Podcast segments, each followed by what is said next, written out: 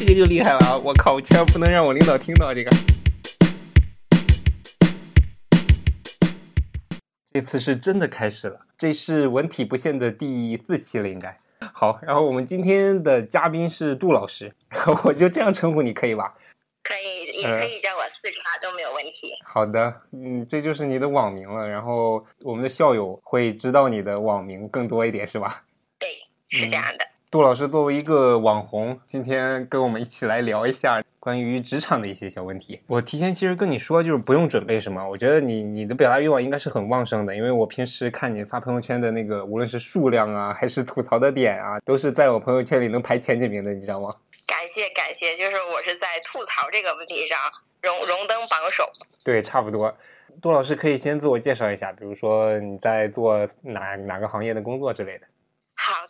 我现在在做的是金融行业的猎头，应该算是误入人力资源行业的一个理工生，然后思维也非常接近于理工生，槽点特别多，就是我自己的槽点和我吐槽别人的点都特别多。对，这个可以可以跟大家先分享几个小例子吧。就是我的单凭印象来说啊，杜老师在朋友圈里撕过滴滴，而且不止一次，还有撕过什么？撕过美团，撕过马蜂窝。啊，撕过美团，撕过马蜂窝。作为一个网红，我可以这样称呼你吗？你介不介意这样？我不介意，但我觉得我离网红还有好长的距离要走。啊，是，其实，在我们学校的这个职场板块，算是一个网红了，因为毕竟你现在，我我已经好久没上那个咱学校论坛了，不知道你现在还是不是那个版主啊？是的，就是其实我已经提了辞任版主，但是好像站务特别忙，还没有批。就是我现在属于离职过程中，但是一直都没有人批我下岗的那个 阶段。行，然后上一个版主其实我印象也很也也挺深的，也算是也算是网红吧。那个上一个版主可以称他为网红吧？上一任你记得是哪个呀？我的印象中是那个板狼。对他也是个网红，对，可以成为一个网红，而而且他他还是我的同行。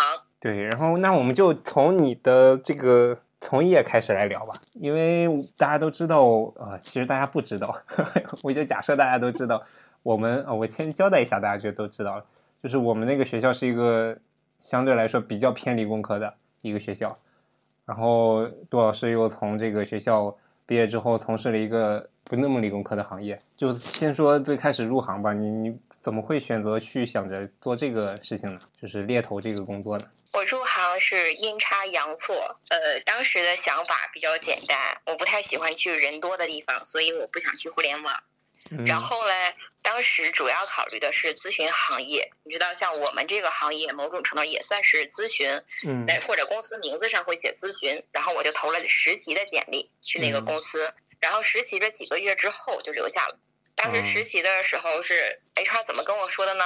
就说我们这个工作是干嘛干嘛的，实际上是干嘛干嘛的。嗯。然后我心里从来没觉得我会跟这个工作有什么关系。嗯。但是心里想的就是，既然你敢用，那我就敢留。嗯。嗯，我当时的想法就是这样的，比较简单粗暴，或者不怎么长脑子，然后就这样误打误撞入行了。嗯，对，刚才其实杜老师有讲到投简历。你的工作应该跟简历打交道会比较多，每一天都在看简历，每一天。所以说到简历这个词，你甚至有可能会产生一些生理上的反应，会想到一些糟糕的体验吗？是的，就是嗯。那我们这个可以展展开讲讲，我觉得这个吐槽的点还是挺有意思的。对的，就是我先说说看到的简历都是什么样子的。我们先从一个常规简历来看，嗯嗯。你觉得常规简历会包括什么呢？开始基本信息，对，教育背景。工作经历，然后可能会有一些额外的信息，比如说类似的考过的证书呀、拿过的奖呀、嗯，参加过的志愿者项目呀，甚至一些所谓的什么爱好，跑过马拉松什么什么成绩呀，这些可能都是。嗯，然后呢，我见过的简历啊，就是比较糟糕的，就是第一个，有些名字可能是性别不怎么好判断，然后他也不写，判断不出来这个是这个人是男是女。然后呢，还有一些教育背景。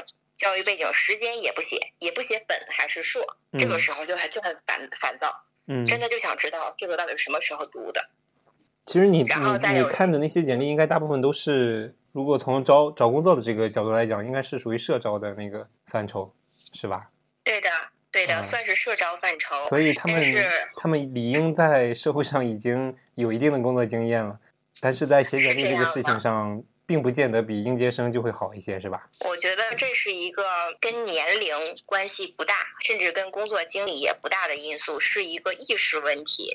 就嗯看他这个人他对简历怎么看，或者是说从两个角度，他自己怎么看自己的简历和雇主怎么去看他的简历，他没有意识到这些问题。就是我之前在朋友圈应该发过一条消息，我说，呃，总结能力特别强的人不适合写简历。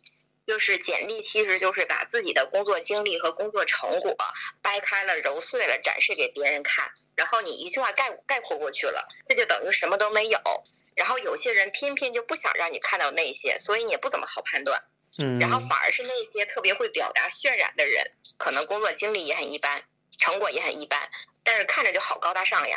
看简历的时候，我先说说我特别讨厌简历中会怎么写，我特别讨厌就是中经常出现“我”这个字，啊我心里在想的就是，这是你的简历，当然是你呀，你不需要把那个“我”那个字再加上，我当然知道说的是你呀。嗯嗯，然后呢，如果涉及到了一些，比如英文简历，我特别讨厌时态用的不一致的。有些人哦可能用一般现在时、过去时、正在进行时，然后我希望的就是用哪个都可以，但你要保持一致。就是总共三行话，用三个不同的时态，我就非常崩溃。这个可能他比较喜欢看那种穿越类的剧吧。不不晓得。然后嗯还有就是关于时间的问题，我我看简历就是不管是教育背景还有工作履历，都希望从近到远。嗯然后教育经历就是从高到低，比如说博士、硕士，然后是本科，中间可能如果有交换经历也可以加进去，就不要反过来写。教育经历，呃，工作经历就是最最近一份工作，倒数第二份，然后嗯依次写到第一份。我希望的是这样的写法，而不是他从好早以前写，就像就像叙述一个简历一样，不在不是在听谁讲故事。然后可能还有一些呃国企的候选人，可能是长期的工作经历熏陶，嗯他写的简历更像个小作文儿，比如说姓名，然后性别，哪年生，什么籍贯，中共党员，句号，曾就职于哪里哪里，历任什么什么岗位，嗯。然后，嗯，这个顺序就觉着更像是比如干部提拔嗯或者是 总结的时候出现的，真的不是一份简历，可可能叫履历，但不是简历。嗯，我刚刚就是一直想打断你，就是提醒敲一下黑板，让大家好好注意一下这个这个猎头对于一份简历期待的样子，但是我一直没有找到能打到你的 这个空隙，所以大家应该能感受到杜老师这个表达欲到底有多强。一旦遇到他比较想吐槽的事情的时候，嗯，简历的糟糕程度也可以分等级的嘛，我们就假设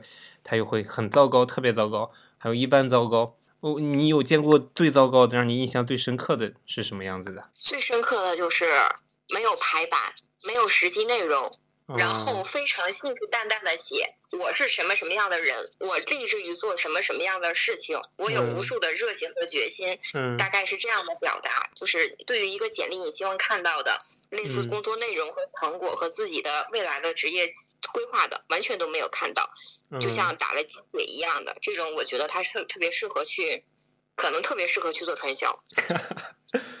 一旦一份简历甚至都能让人觉得他是一个 适合做传销的人，然后我觉得这个人基本上很难过简历关了吧？应该。是这样的，就是我对一份简历的期待，就是除了让我对他有一个基本的了解之外，还想关注他是不是一个可以合作的候选人。就是嗯说，我会关注他第一个，他是不是愿意跟我一起合作，愿意通过猎头这样一个渠道去找工作，而且会真心愿意跟我合作，而不是说他广撒网，然后我只是他众多选择中的一个。嗯那这样对我就非常不利。然后第二个就是我希望他的信用有保障，因为推荐之后呢，可能会经历一个，比如说签 offer 入职，中间可能还有背调这个过程。我希望嗯他的背调过程是顺利的。这个人不成没有关系，但我希望他不要因为过去的种种污点嗯这个问题，我觉得这一块儿，我觉得就是非常划不来。客户可能会间接怀疑我的工作能力，是你你是怎么找这个人的？嗯，你是对怎么去这个其实我我有点好奇啊，我因为我不是很了解你们这个行业，嗯、背景调查也是需要那个猎头来做吗？还是说会有专门的人去做？嗯，两种。如果客户有预算的话，他会请专门的背调公司去做；如果嗯没有预算的话，就会请猎头来做。但是这个事情呢，虽然如果从事理上是可以推脱一开推脱一些责任，但是嗯这个事情毕竟发生在了我的身上，这个是嗯我推荐的候选人，我觉得还是不不要有这样的事情好。哎呀，这个糟糕的简历说多了，是不是会影响心情？然后我们就说点更糟糕的，然后再回想一下这个简历，好像就没有那么糟糕了。然后我再说点更糟糕的，就 就比如说你撕过的滴滴，我记得这个事情好像一波好几折呀，这个历时好长时间啊。你你最开始嗯是遇到了什么问题，就是要向滴滴投诉啊？第一次的事情我印象特别深，是因为我搬家之后下了地铁之后还要走一段距离，但那时候冬天比较冷，我就要打滴滴打车吧，嗯然后距离可能两三公里的样子，他跟我收了一个过桥费，这过桥费也不多，可能是几块钱五块钱的样子吧。但我当时就觉得非常不爽，就觉得这跟抢钱没有区别，没有任何过桥的这个环节，为什么要收我过桥费？哦，你是在最后的行程单里发现的吗？对的，就是我我还有一个习惯，嗯，就是扣了钱之后，我真的会去查我的账单。啊、这是一个这是一个好习惯。些人来说，扣了钱就是扣了钱，他也不会关注到底扣了是十块钱还是十几块钱，他不会关注。但是我会关注行程单，所以我就想知道我这笔钱花对在了哪，里。你是直接联系的联系了滴滴的客服吗？这一次？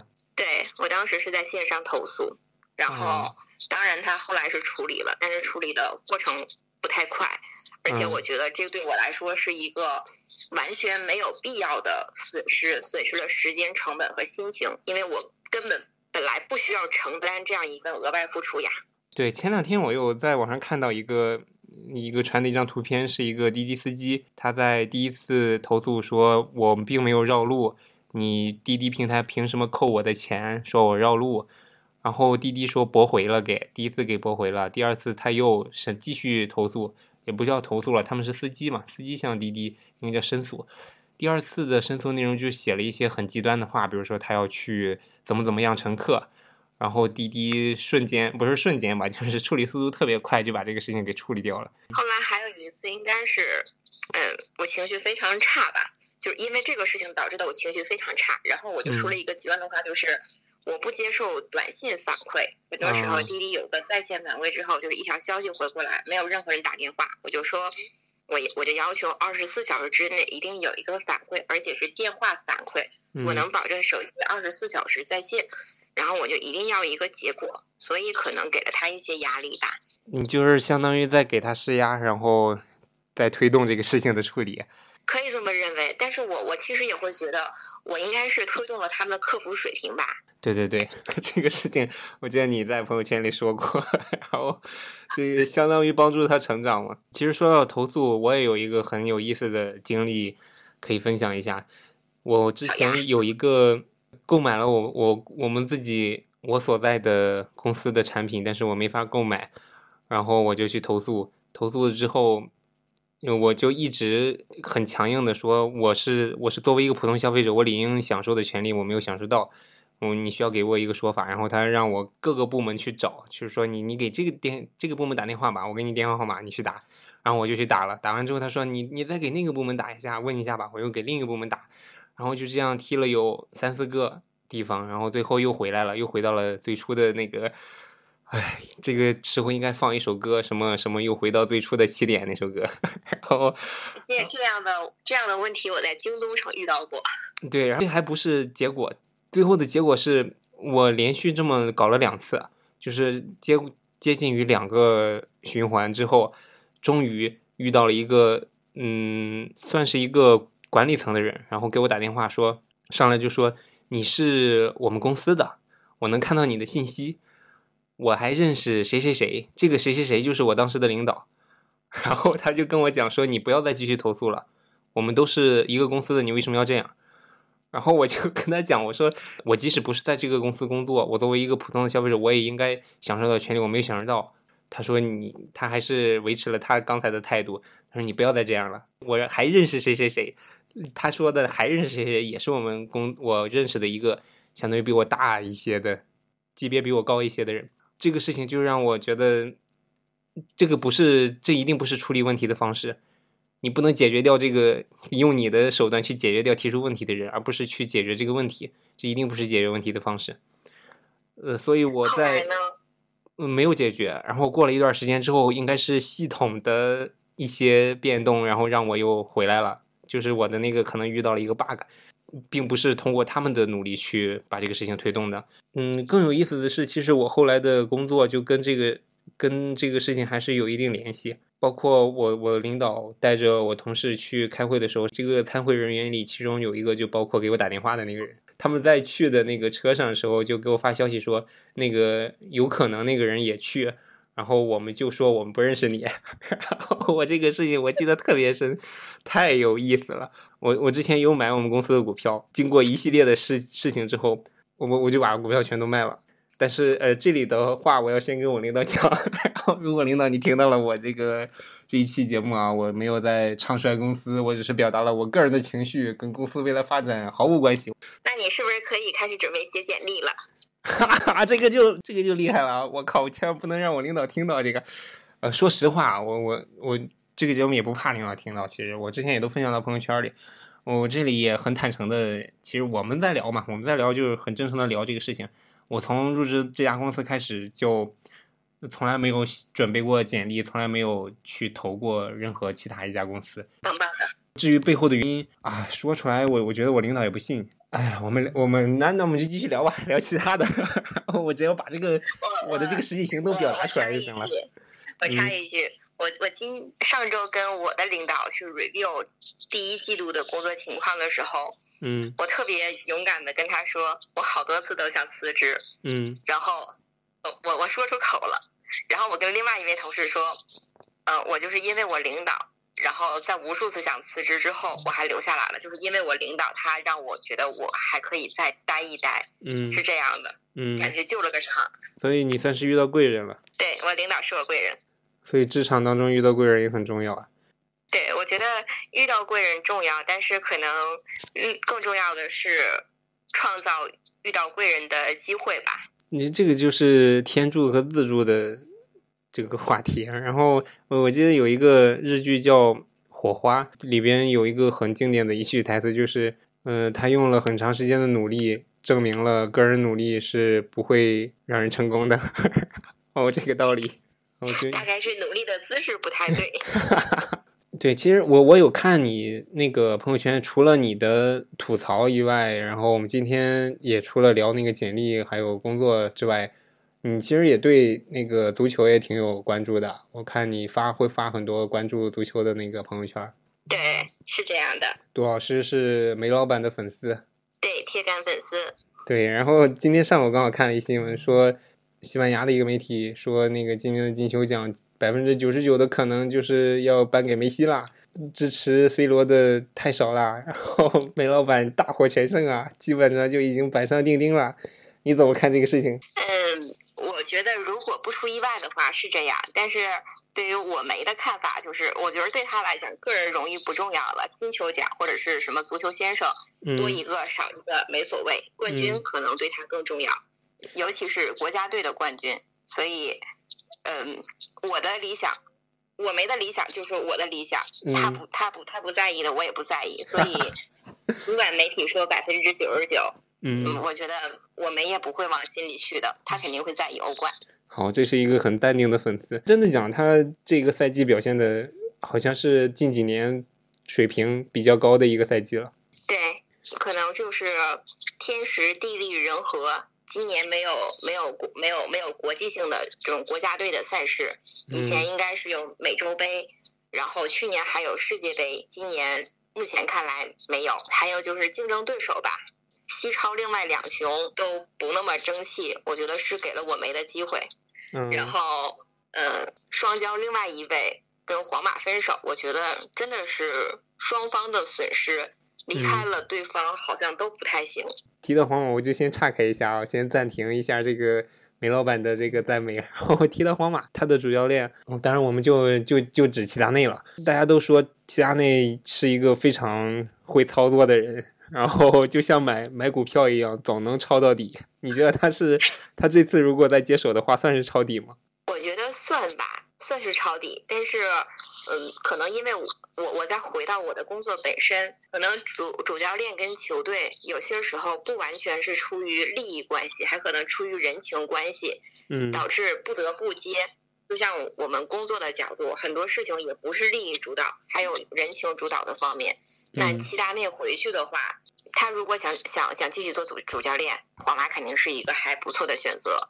皇马嗯如果想找主教练，齐达内应该也还是一个不错的选择。然后在嗯球队球队的这样一个阶段，他再回来，我觉得先不说成绩，好像是一个美谈吧。今年有一个很有意思的新闻，跟梅老板能搭上关系的是，我们的五球王也跟梅老板去了一个联赛，同场竞技了一次。然后，呃，中国的体育媒体对这个事情，就是加泰罗尼亚的新王。呃，最起码是在中国人这个嘴里是这样的，特别是在那些中国的体育媒体嘴里。最开始他上场的时候，真的那个媒体的吹捧程度，我不算是一个真球迷吧，我算是一个伪球迷。我之前从来没有见过一个就是媒体这这么齐心协力的去吹捧一个运动员，甚至有点被夸大的那种感觉。我我觉得杜老师应该会比我球迷的程度会资深一点。你觉得他那那时候算不算是一个被被夸大了、被媒体有点捧的过分的一个状态？就他刚开始加盟这个西班牙人的时候，有一点，就是我我觉得是有一点被被夸大了的。一来是大概有十年的时间了，然后中国球员没有在五大联赛进过球，嗯然后再加上吴磊去的时候，应该算是带着一身荣誉去的吧。上港去年也拿了冠军，嗯自己也是本土的射手王，这个应该都蛮不容易的，所以是带着一点希望去的。嗯然后据我之前的了解，西班牙人好像有中国的股东持股，应该是有一点渊源的，对当然对对，是出于一些原因。然后媒体呢，夸大是不是说也是媒体的一部分属性呀？不然媒体干嘛呢？其实对这是一方面，另一方面，其实我在看的时候，我我我之前从来不看西甲的，我我是偶尔会看看英超，今年看英超看的比较多，然后我也很不争气的在一直看中超，然后 中超我会一直追这个呃鲁能的比赛，我是一名鲁能的球迷，然后但是今年哦。今年我开始偶尔看那个西班牙人的比赛之后，我就会听到解说，特别是我我肯定是听中国的解说嘛，然后他一旦出球啊，或者是怎么样，甚至他不触球，他的跑位，然后都能够吹都能够吹出花来，就是五球王这个场上意识啊，怎么怎么样，然后被换下去的时候，就是哎呀，这个体力实在是撑不住了，然后这个西甲的强度就是摆在这儿，然后总会找到一个理由去说这个事情。当时我就觉得跟我跟我看其他的比赛的那种客观中立程度是远远不一样的，是明显的是有点夸大的感觉的，我想说，那你听的一定是申方健的解说。有可能。嗯申方健，申方健就简直就是就是解说界的一股泥石流，真的是一言难尽呀。嗯，行，我们今儿有有机会可以单独聊一期这个足球的话题，毕竟我们这个节目叫文体不限嘛，对不对？你可以体育也可以聊的。就是特别随意的意思，对吗？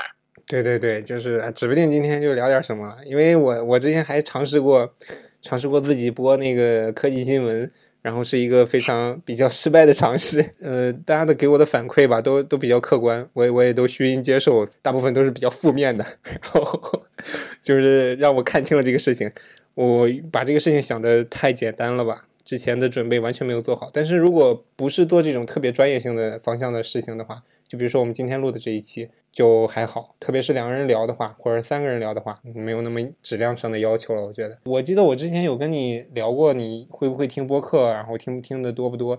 你当时好像跟我说没有听特别多的，然后我我是最近吧，从去年下半年开始比较密集的听这个东西。最开始我对这个播客的期待也是像很多人一样，去尝试着是不是这个东西可以给我让我学到什么知识啊？就比如说，因为国内有得到在做这种。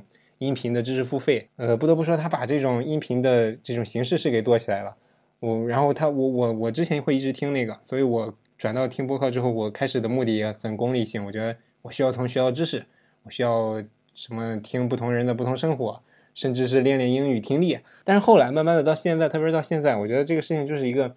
有人说的很好，这个播客就是一个陪伴，它不需要你特别有目的性的去获取一些东西，它不是一个很很主要的占据你时间的东西。你可以走的时候听，你可以跑的时候听，锻炼的时候听，上下班的时候听，然后大部分时间都是在一个不是占主要精力的时候在做这个事情，所以我现在做这个做这个播客的心态都就非常非常的淡定了，就没有觉得说我一定要做是什么高质量的东西了呀。所以你今天我今天喊你来录的时候，你说要不要准备？我说不用准备，你都不要准备，我们就随意的聊就可以了。然后感觉今天我我不知道你有什么感觉啊？你觉得今天我们聊的这个还算轻松吗？对，轻松加愉快。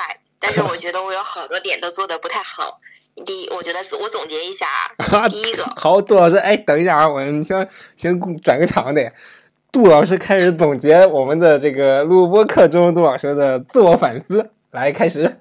呃，自我反思第一点就是，我觉得我非常爱插话，就是我听到我特别想表达或者特别想反对的地方，我就不太愿意听对方再接着说下去，这个我觉得非常不好，要反思。然后第二点就是呢，我好像，嗯，主动表达太多了，并没有完全的 get 到主持人的点。好些时候，我感觉你是在引导我在往某个话题上讲，或者是讲出某些重要的点，可能你想讲，或者是我们今天的主题，甚至是观众想、听众想听的话题。但是我好像还在，还在很自嗨的讲我我自己想讲的东西。这个这个我可以来主持人打断一下啊，然后我跟你解释一下这个事情，因为主持人自己都没有点，所以 你也不要太自责，这个事情不存在的，就就随意聊就好了。好的，然后第三点就是呢，尽管说我们这是一个轻松加随意的谈话活动，但是我自己的本能想法，或者说我天生的想法，还是希望输出一点干货，就是能让对方。至少接受到那么一两个重要的点，是从别人那里得不到的。嗯，我感觉这一点上，也许发挥了，但可能发挥的不够简单、直接、粗暴。不要紧，我们这这才第一次嘛，第一次请到这个杜老师，以后还会有机会的。嗯，主要是其实我我我觉得你也挺忙的，因为看你朋友圈，只要有假期什么的都会往外跑。那个时候估计也不好意思打扰你，然后拉着你来录这么几十分钟的东西。然后今天刚好周末，你刚好给你问了一下你有没有空，刚好。当杜老师的档期是很满的，毕竟作为一个作为一个网红，然后呃，我们再来聊聊这个网红的事情吧。可能呃，大部分人都不知道，很多人都可能不知道，但是我们同学肯定知道。那个杜老师在我们一个高校论坛上是一个呃职场板块的版主，在这个论坛范围内绝对算得上是网红了。我我忘记了是什么时候有这个标签的，但我自己我我还是要觉得。不算是吧，就 N 年以前我开始水论坛的时候，那个时候应该算是啊，可以算半个网红吧。但我不觉得这真的，我真的我真的不觉得这是个好词儿哈。它真的，嗯好，在我这不算是个好词儿。它可能意味着什么呢？意味着大量的时间投入在论坛上，说明正事儿比较少。嗯，应该应该大家不会这样觉得，不会觉得你正事儿少的。我有看，我在我读书的时候，在还在。大量使用论坛的时候，有看一些你的，包括近期我偶尔会去看一下，包括你的一些就是在职场板块的回复啊，我觉得专业性还是很强的，嗯，应该会满足你刚才说到的那个输出一点干货的那个。我觉得，嗯，我看到的几个啊，都还是很强的。比如说有人问你一些，有人问的一些关于职场的一些，比如跳槽的问题啊，或者是哪家公司怎么样之类的类似问题，我我看到的你的回复还是。相当专业的，相当对得起版主这个身份的。呃，如果这个我们这个论坛有这种粉丝系统的话，我特别想在这儿给给这个杜老师这个打打广告，然后吸点粉。但是好像我们这个论坛已经，甚至现在是不是都不能校外注册了呀？好像是的，不能够校外注册，而且貌似一定要实名认证，就是如果即便在校生也要绑定学号或者是什么什么身份证的吧？我记得是这样哈。即使是这样的话，它仍然是目前互联网行业招聘啊之类的信息发布啊，还是一个很大的信息来源。呃，我我个人感觉是这样的。你用的时间更长一点，你可能更有话语权。你觉得这个这个论坛这个作用，还是这几年有没有什么什么什么日渐式微啊，或者是还是保持的比较好啊？在那个新互联网找工作这一块儿。呃，就我关注到的一些版面。我觉得毕业生找工作这个版版面应该还不错，大家在上面交流讨论的也很多，甚至是互相交流某家黑心企业的黑心做法，好像互相都能够分享一些。嗯。然后至于职场版，职场版更多的是针对这种毕业多年的呃职场职场人的话，嗯应该不会像以前那么的火了。有可能大家毕业之后获取渠道的信息更多，然后嗯个人判断也会更加准确，不太依赖于校园渠道。嗯另外就是，可能很多大佬们开始走上了，嗯、怎么说，这个创业呀、上市呀，嗯或者是忙碌的这个生活，嗯，真真的真正的大佬都不一定会回回论坛的。对。哎，说了半天，其实还没有，哎，这个就不打广告了吧？就大家推测一下吧。我们说的是哪一家学校的论坛？从这个论坛输出的互联网行业的信息比较多的一个论坛。我录第一期的时候，其实就跟任老师，我们的另一个主播，然后说这个事情，说那个会不会有赞助商啊？然后我当时的内容填充是这样的：本节目期待由以下赞助商赞助播出。然后什么苹果呀，什么戴森啊，然后说那些高大上的。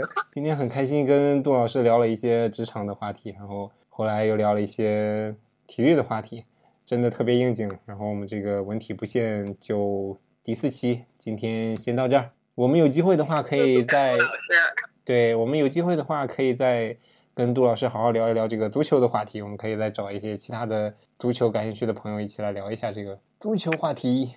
好的。如果真的有有下一期的话，然后内容我真的可以稍微准备一点点，而不至于说脑子里蹦出个什么想法就开始随便说，这样真的是太随意了杜。老师，你要对我们这个节目有信心，你知道吗？一定会有下一期的，就是这个预计下一期的时间不确定而已，你要有信心好吗？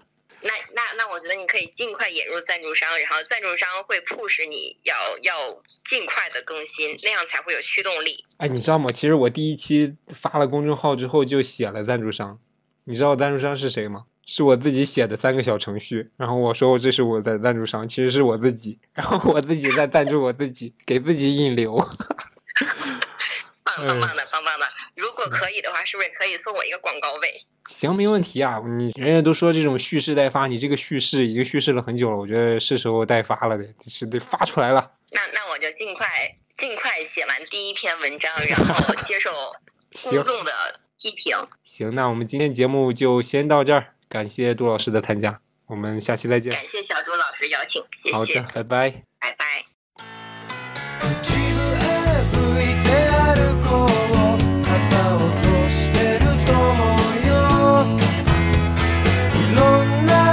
ことがあるけど空には星が綺麗。